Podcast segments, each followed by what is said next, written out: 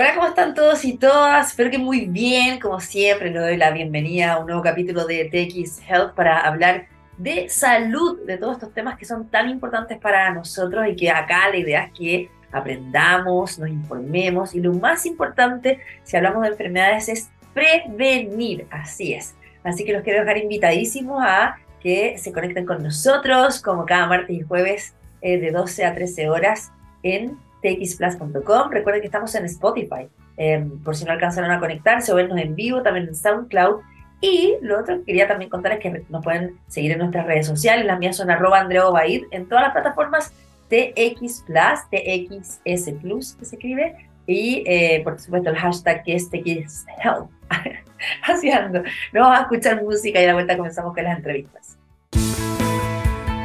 Bueno, ya estamos de vuelta después de la, de la música y em, hace unas semanas atrás eh, se conmemoró el Día Internacional de las Personas con Discapacidad Auditiva y esta fecha data de 1958 y que fue promovida de hecho por la Federación Mundial de Personas Sordas. Bueno, la Organización Mundial de la Salud, para que ustedes más o menos se hagan una idea, estima que más del 5% de toda la población del mundo, más o menos unos 430 millones de personas, padecen alguna pérdida de audición, ya sea eh, que tenga discapacidad y que necesiten rehabilitación. Bueno, queremos hoy día saber de qué se trata esto. Eh, la pérdida de audición es, por ejemplo, algo con el que se nace, se adquiere, pueden haber virus, por ejemplo, que generan pérdida de la audición en los nervios. Bueno, de eso vamos a conversar con Andrea Lizama, una audióloga de GAES, que es un centro no especializado en la audición. ¿Cómo estás, Andrea? Bienvenida. Hola, Andrea, muchas gracias. Muy bien, ¿y tú? Muy bien, gracias por estar hoy día con nosotros acá en TX Health. Y eh, lo primero que quería preguntarte era eso, o sea, hay como descripciones de los tipos de discapacidad auditiva, obviamente hay niveles, personas que pueden escuchar, otras que hasta que necesitan implantes, o sea, ¿de qué tipo de, de niveles estamos hablando?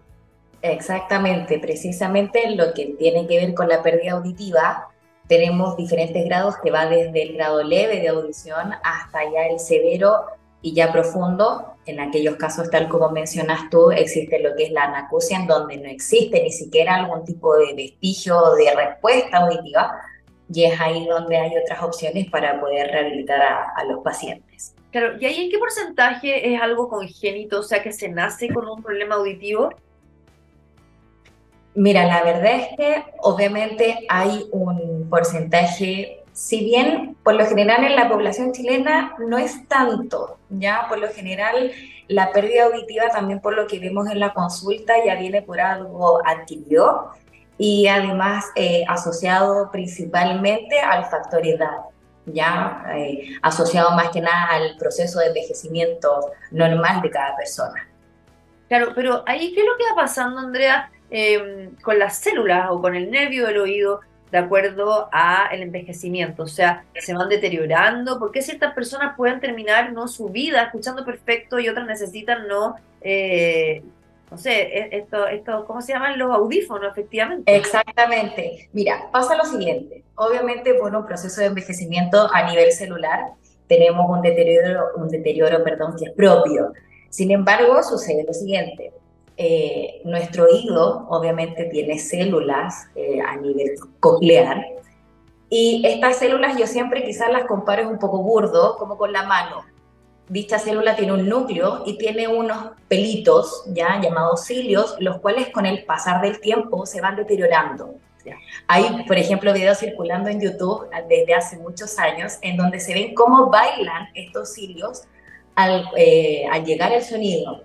¿Qué pasa con el tiempo? Estos cilios, estos pelitos ya no bailan tan bien.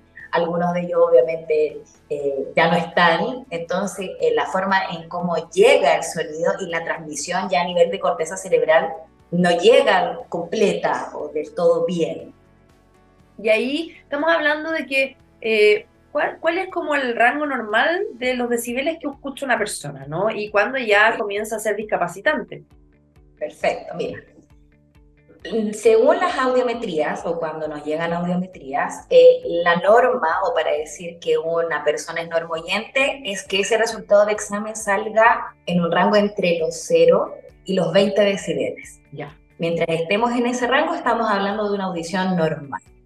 Cuando ya supera aproximadamente los 20-25 decibeles, ya estamos frente a una pérdida auditiva. Sin embargo, ya estamos hablando de quizás una pérdida que ya pasa a ser discapacitante, es siempre y cuando esa pérdida auditiva sea mayor a 40 decibeles.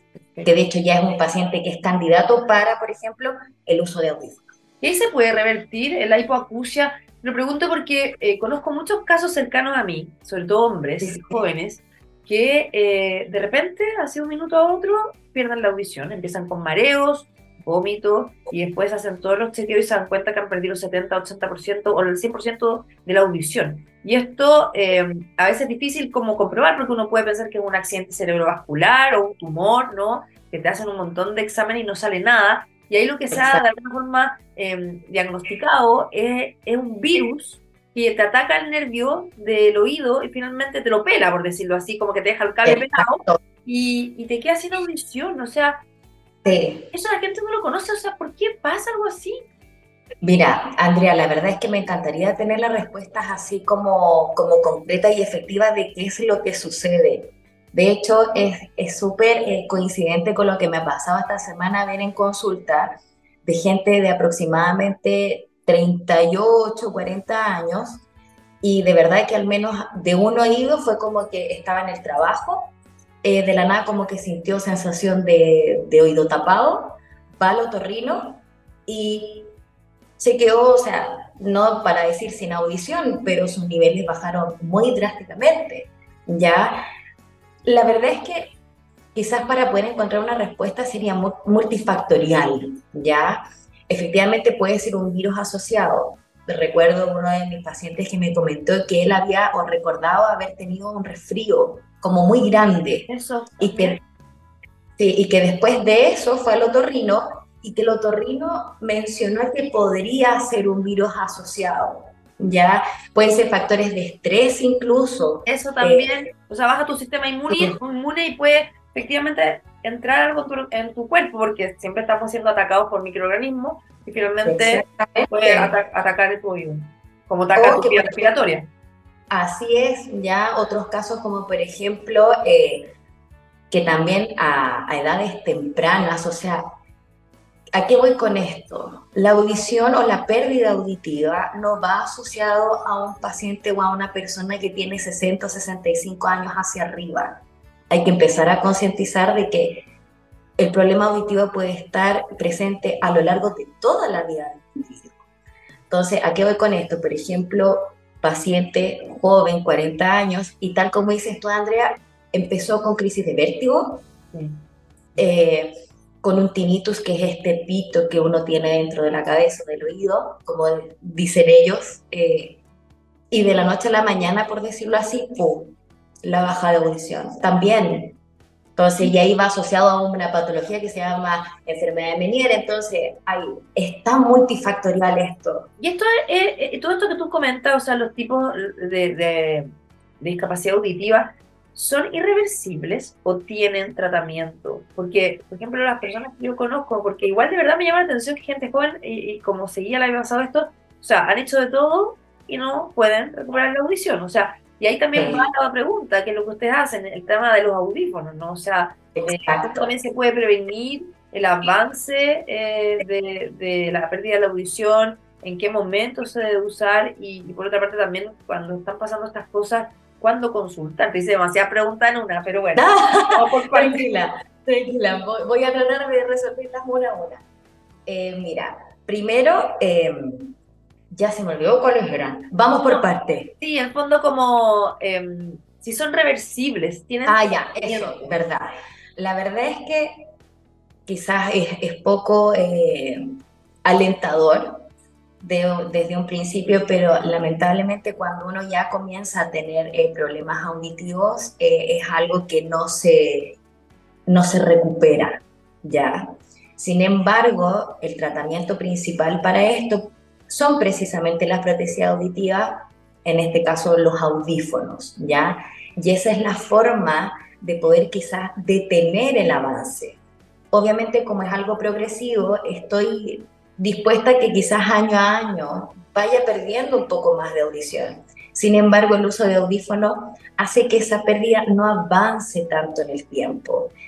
Mira, según la literatura, dime. No, ¿por qué? O sea, ¿qué es lo que hace el audífono que de alguna forma como que mantiene, ¿no? Eh, ese nivel de audición sin que progrese o involucione, por decirlo. Exacto, y lo hace porque obviamente lo que está haciendo es mandar al cerebro nuevamente estimulación. Ya, obviamente al estar privado de información, eh, la demanda cognitiva es demasiado grande y el esfuerzo que tiene que hacer como para poder percibir bien eh, el sonido, ya, entonces el, el cerebro es demasiado sabio, ya, entonces lo que no llega o deja de usar como que se va dejando un poco de lado ya para priorizar otro tipo de actividades cognitivas. Entonces, en este caso, como estamos enviando nuevamente señales a nivel de corteza, se empieza a reestructurar un poquito a nivel neuronal, la sinapsis, etcétera. Entonces, eh, evitamos que esto siga, siga atrofiándose, por, por decirlo de alguna forma. Perfecto. Y ahí eh, era lo que yo te preguntaba, o sea, ¿cuándo ya esto eh, deriva en una consulta, o sea, y estamos también frente a una situación que de verdad puede ir progresando. Exacto. Andrea, mira, lo importante y el mensaje que uno quiere dejar con esto, tal como lo había mencionado antes, es que uno, aunque desplice un poquito de dolor de oído, una sensación de oído tapado, porque, a ver, yo también soy paciente, entonces yo también me doy cuenta de que, ay, me pica el oído, no importa si se me va a pasar, pero si ya veo que no se pasa, o sea, tengo que ir a consultar, tengo que ir quizás no al tiro a la especialidad, pero quizás ir a un médico general para que así pueda quizás derivarme a un especialista, en este caso un otorrino, pero hay que cuidarse. Ya yo creo que eh, el motivo de, llegar a la consulta es más que nada eh, como los familiares ven que afecta mi conducta y mi diario vivir. Cuando ya, por ejemplo, tengo o vivo con alguien y esa persona me dice, oye, que pones fuerte la tele, o pucha, te estoy hablando y no me tomas en cuenta, te pregunto algo y contestas otra cosa, ojo ahí.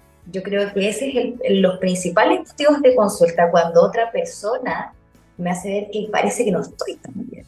Ahora, en tema de prevención, uno dice, bueno, ya a cierta edad, por ejemplo, la mamografía. uno solo los 40 años tiene que hacerse una mamografía año, como mujer, los hombres, el antígeno prostático. ¿Es importante hacerse un chequeo auditivo una vez al año o no es necesario? O solamente cuando hay, eh, obviamente, factores hereditarios.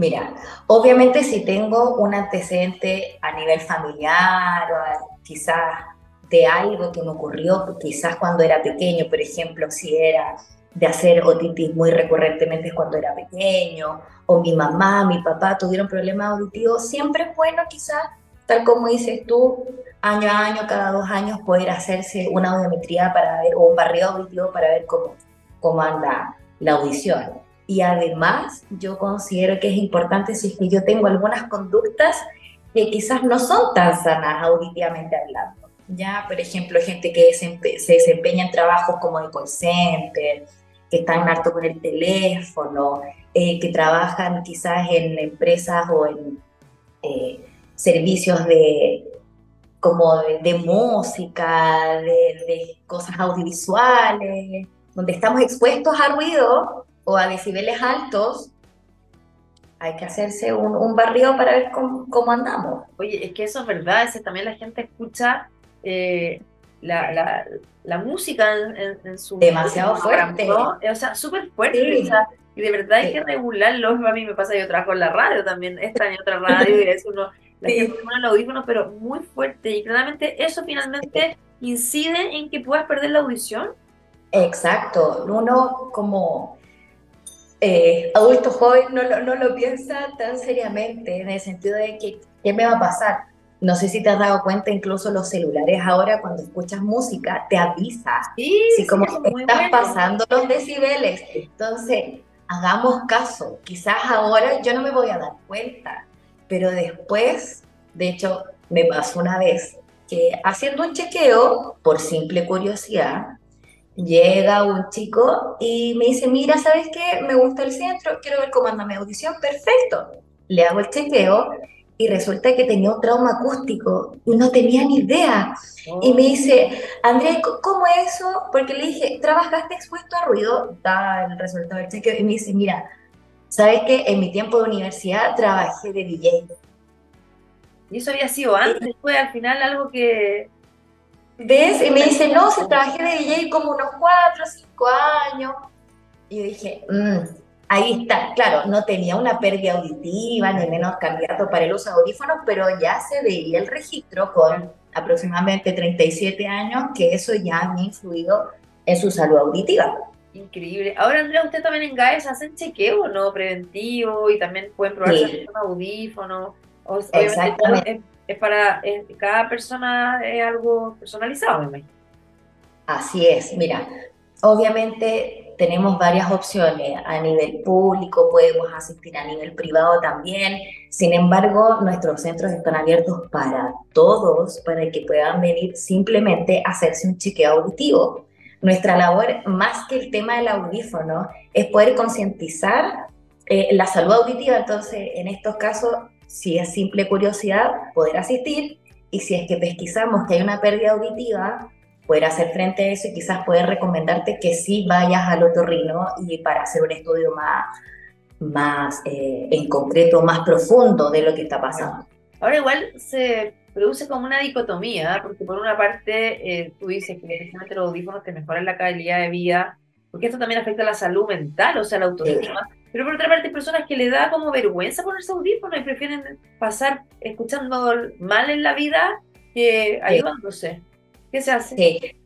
Mira, la verdad es que gracias a Dios la tecnología avanza tan rápido que ahora ya hay harta como congruencia en poder suplir las necesidades y a la vez tener algo que igual ayude a la parte estética. Exacto. De hecho, personas que nunca han usado piensan que todavía es ese audífono grande que uno le dedica años. Que se ponían los abuelitos hace no sé cuánto rato. Exacto, en cambio, la tecnología ha ayudado muchísimo, o sea, hay audífonos que se colocan solamente a nivel intracanal, o si son retroauriculares son súper chiquititos, ahora son recargables, se conectan con el celo, entonces ahora ya es como casi que pasa más desapercibido y además como te permite un acceso ya eh, más eh, como a lo que es la tecnología y las demandas de hoy en día, es como casi hasta un lujo. Sí. ¿Y es caro acceder a este tipo de audífonos? Andrea, Mira, ¿tiene cobertura? Por eso igual es súper importante porque uno es puede... importante. Claro, Mira. las ganas, pero la plata no. yo siempre quizás lo comento desde la honestidad máxima. La verdad es que yo considero que la prótesis auditiva sí todavía es una tecnología que es, que está, ¿ya? Sin embargo, bueno, como eh, Estado y como como país. Tenemos también, obviamente, eh, lo que es la guía GES, específicamente para pacientes mayores de 65 años, en donde tenemos este acceso al audífono de forma gratuita. Ya, de lo contrario, si es de forma particular, la verdad es que quizás no puedo decir para todos los bolsillos, pero hay audífonos que obviamente pueden ser un poco más accesibles que otros. Ya, y también, siempre, si es por FUNASA o bien por ISAPRE, también hay el reembolso correspondiente según, por ejemplo, el plan que cada uno tenga. Claro. Oye, interesante. Tengo que despedir ya, Andrea. Eh, ¿Dónde la gente puede encontrar más información, redes sociales y todo lo que hacen en GAES? Exacto, miren. Respecto al número de teléfono, podrían acercarse a la mesa central para poder ser derivado a cualquiera de nuestros centros alrededor de todo Chile Así que 600, 642, 37 y obviamente nuestra página web www.guys.cl y en Instagram y en Facebook también nos encuentra como Guys Chile. Oye, verdad, muy interesante lo que hablamos hoy día, son a veces temas que no se abordan y lo que decía, o sea, me llama mucho la atención la cantidad de pérdida de audición que ha habido en personas jóvenes por esto, posiblemente un virus. Así que Andrea Lizama, audióloga de GAES, este centro especializado en audición. Oye, muchas gracias por estar hoy día aquí conversando con nosotros. Gracias a ti, Andrea, por la instancia. Un gusto. Cuídate mucho. Chao. Igualmente tú, chao. Bueno, vamos a la música ahora. Eh, a la vuelta vamos a seguir hablando de temas de, ciencia y salud. Vamos a estar hablando con Carolina Prado, em, sobre la microbiota intestinal y las enfermedades autoinmunes, así que sigan con nosotros a la vuelta de esta canción.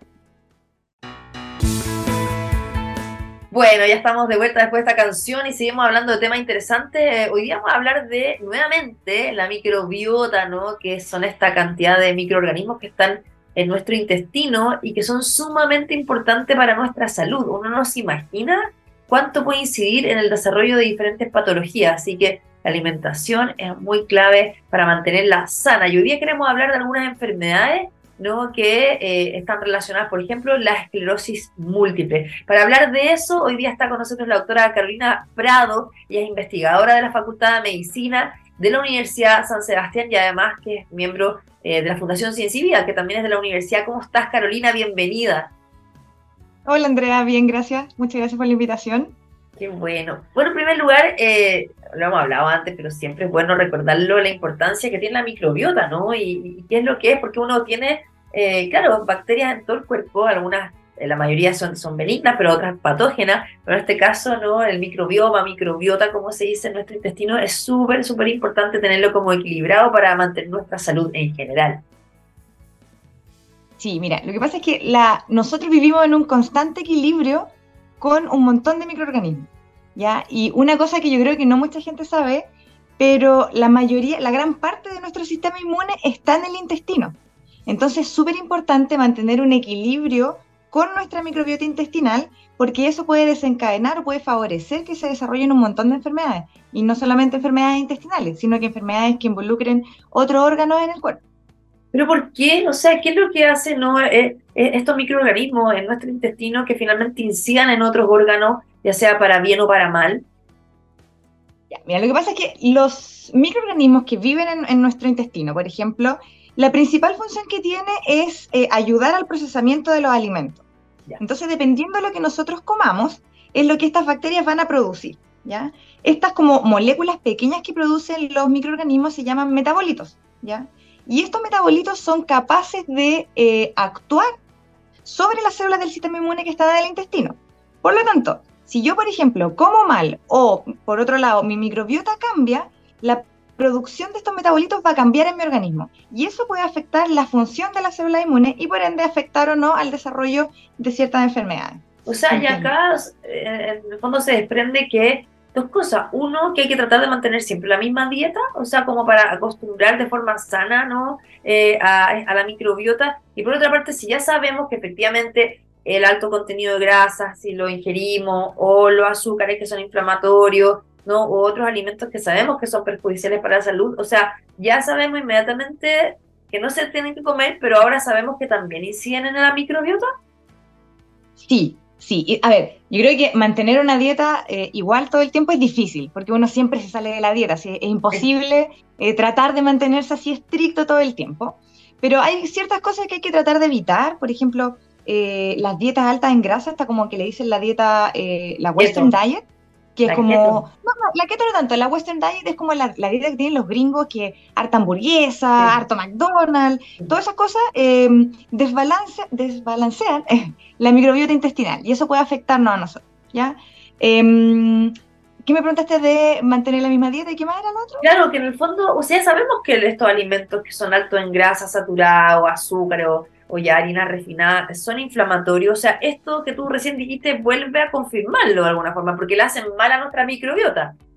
Sí, sí. Ahora, por ejemplo, en el caso particular de lo que yo estudio, que son la enfermedad autoinmune, no es el único factor que se tiene que dar para que se desencadenen. Entonces, yo siempre les digo, eh, traten de comer bien, pero no quiere decir que porque tú tengas una dieta así perfecta, que te portes súper bien en tu alimentación, no te vaya a pasar nada, porque en general las enfermedades son multifactoriales. ¿Ya? No solamente se trata de que si tú comes bien para estar perfecto no te va a pasar nada. Son un montón de cosas que uno tiene que tener. También tiene que hacer ejercicio, también hay predisposición genética. Entonces, hay que tratar de aportar por, todos lados, pero eh, es un factor que uno puede, por último, manejar, que es la alimentación. Obvio. Ahora te voy a preguntar qué son las enfermedades autoinmunes. Yo sé que hay muchísimas, pero en el fondo, ¿por qué se producen? Y después vamos a hacer el link o el match ¿no? entre lo que tú estás estudiando, que son las enfermedades autoinmunes y la microbiota. A ver, la enfermedad autoinmune, como la manera más simple de entenderla, es que tu cuerpo desconoce algún componente propio, ¿ya? Y lo ataca. ya porque la función del sistema inmune es reconocer lo ajeno para destruirlo, ya para que los patógenos no nos ataquen ni nada. Pero el problema de la enfermedad autoinmune es que por diversas razones se pierde esta capacidad de reconocer lo propio de lo ajeno y se considera algo propio como extraño y al ser extraño el sistema inmune propio lo ataca. Ya por eso es autoinmune. ¿ya? Eh, y enfermedad autoinmune hay un montón, hay sistémicas, por ejemplo, que involucran a, todo el cuerpo o también órganos específicos.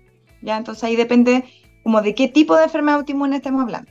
Claro, o sea, algunas como conocía eh, son el vitiligo, ¿no? Que afecta a la piel, ¿no? Está el, lupus, por ejemplo, ¿no? Eh, o la, la, muchas veces la artritis también reumatoidea, o sea, son como algunas conocidas, pero hay otras que, que son más complejas todavía. Sí, por ejemplo, el lupus es bien complejo porque es sistémica. ¿ya? En cambio, las otras dos que mencionaste, que era el vitiligo, es la piel, que es como órgano específico, la piel se considera un órgano, y la otra fue artritis, que son las articulaciones. También es como más dirigido. En cambio, el lupus es de las más complejas porque es sistémica. ¿ya? Entonces involucra... estudiando ese tipo de enfermedades? O sea, ¿como asociada a la microbiota? Sí, yo estoy estudiando cómo la microbiota afecta en particular el desarrollo de eh, esclerosis múltiple, que es una enfermedad autoinmune que afecta al sistema nervioso central.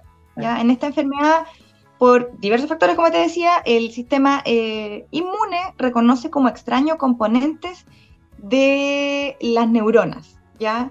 Y al conocerlo como extraño, lo que hace es destruir o favorecer la destrucción de estos componentes y la comunicación neuronal se ve afectada, ¿ya? Entonces, principalmente estos pacientes tienen em, dificultad motora eh, y algunas otras como de... Mm, eh, intestinales también, pero principalmente como que lo más conocido son las dificultades motoras que tienen, justamente porque la comunicación entre neuronas es la que se ve afectada en el sistema nervioso central. Claro, es neurodegenerativa, como conocemos. Pero ahí viene la pregunta del millón, ¿no? O sea, ¿por qué no eh, nuestra microbiota y cómo tiene que estar esa microbiota, o lo que ustedes han también eh, investigado y, encontrado, puede incidir en que se desarrolle la enfermedad o se agrave la enfermedad?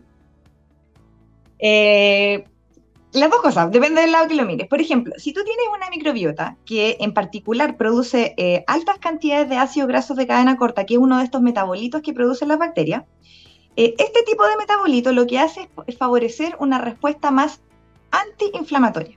¿ya? Y al tener una respuesta antiinflamatoria es muy poco probable que tú desarrolles una enfermedad autoinmune. ¿ya?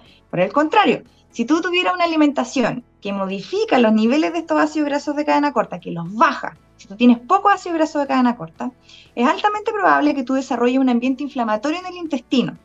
Y como te decía yo, como eh, la mayoría del sistema inmune está en el intestino, es eh, un factor de riesgo para que tú puedas desarrollar una enfermedad autoinmune, por ejemplo, en el sistema nervioso central.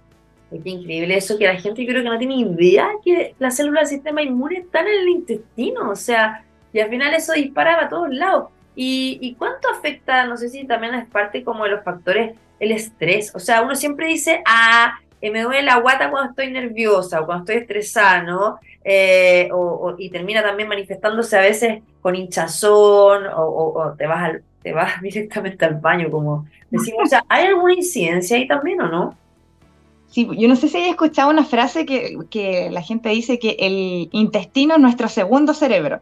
¿ya? Porque de partida están comunicados, o sea, si yo estoy estresada, lo más probable es que me enferme de la guata, pues. Entonces hay una comunicación directa entre los dos. Y además considerando que con la... ¿Por qué hay tantas células del sistema inmune en el intestino? Porque el intestino es muy largo, ¿ya? Entonces, no sé si ustedes han visto alguna vez una foto de un intestino, pero está altamente compactado, pero Muchos metros. Eh, son metros. Entonces, por eso hay como mucho espacio donde hay célula inmune por lo tanto, por eso hay tantas células inmunes y es tan importante mantenerlo bien regulado.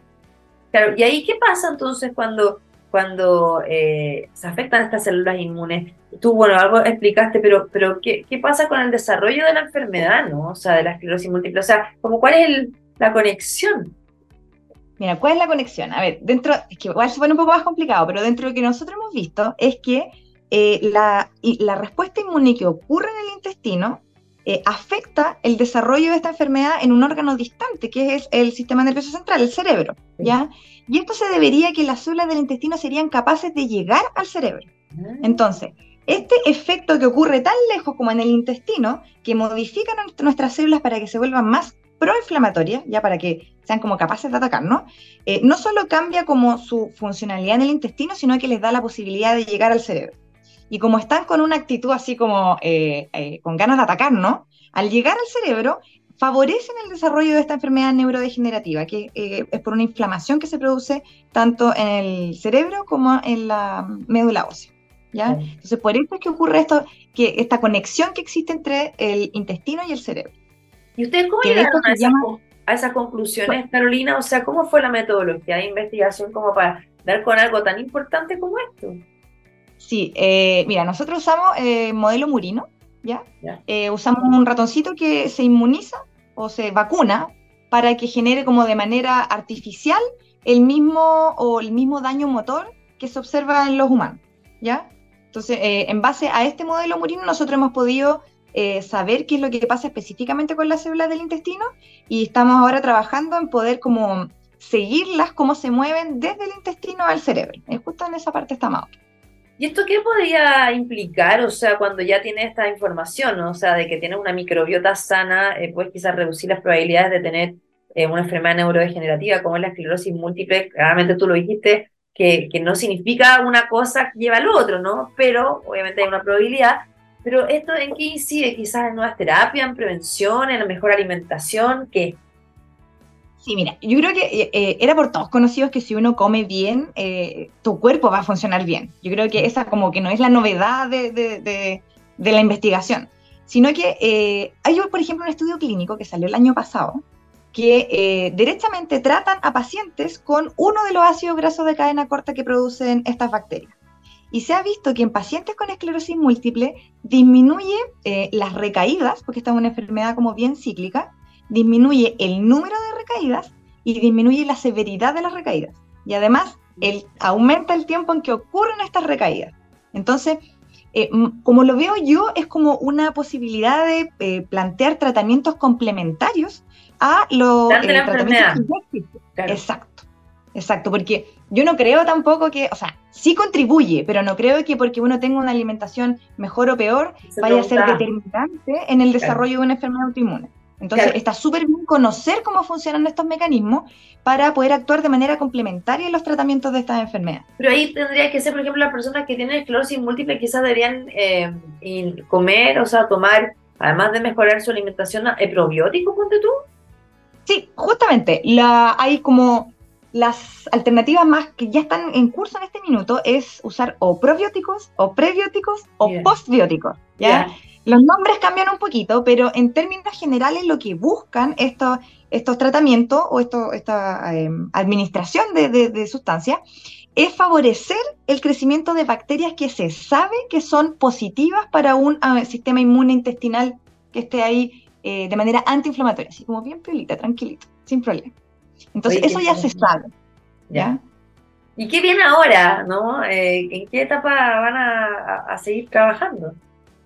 Bueno, en, este minuto en particular queremos demostrar así de manera súper eh, eh, irrebatible que las células específicamente migran desde el intestino al cerebro. Porque eso te iba a comentar delante. Existe como una nueva corriente, yo creo que debe llevar ya unos 10 años, quizás no están 9 a 10 años, pero que se llama el eje cerebro-intestino o el gut-brain axis pero generalmente se, consideraba que eran mediadores solubles, así como em, moléculas pequeñas que viajaban desde el intestino al cerebro. Pero lo que nosotros estamos trabajando ahora y lo que nos estamos centrando es en demostrar que efectivamente las células del intestino son capaces de migrar o de llegar a órganos distantes, como en el caso de, este, de la esclerosis múltiple, que es el sistema nervioso central. Entonces, en eso estamos trabajando en este minuto. ¿De dónde se puede encontrar más información de lo que están haciendo? Todavía no, no es público no, está publicado. Hay un paper que salió, a ver, en julio de este año, eh, con respecto a este mismo tema que estamos conversando ahora. Eh, bueno, también en la página de la fundación salen un montón de, actualizaciones de las investigaciones de los investigadores, así que ahí pueden buscar. Ya. Eh, bueno, y la página también de la, de la universidad, que son muy buenos para hacer publicidad. Súper interesante, ¿verdad? Me encanta, o sea, como que cada vez más se se descubre y se comprueba la importancia que tiene nuestra microbiota intestinal en todos los ámbitos de nuestro cuerpo. Te quiero agradecer, Carolina Prado, la doctora Carolina Prado, investigadora de la Facultad de Medicina de la Universidad San Sebastián y además eh, también de la Fundación ciencia y vida. Muchas gracias por estar hoy día con nosotros aquí en Quisiel.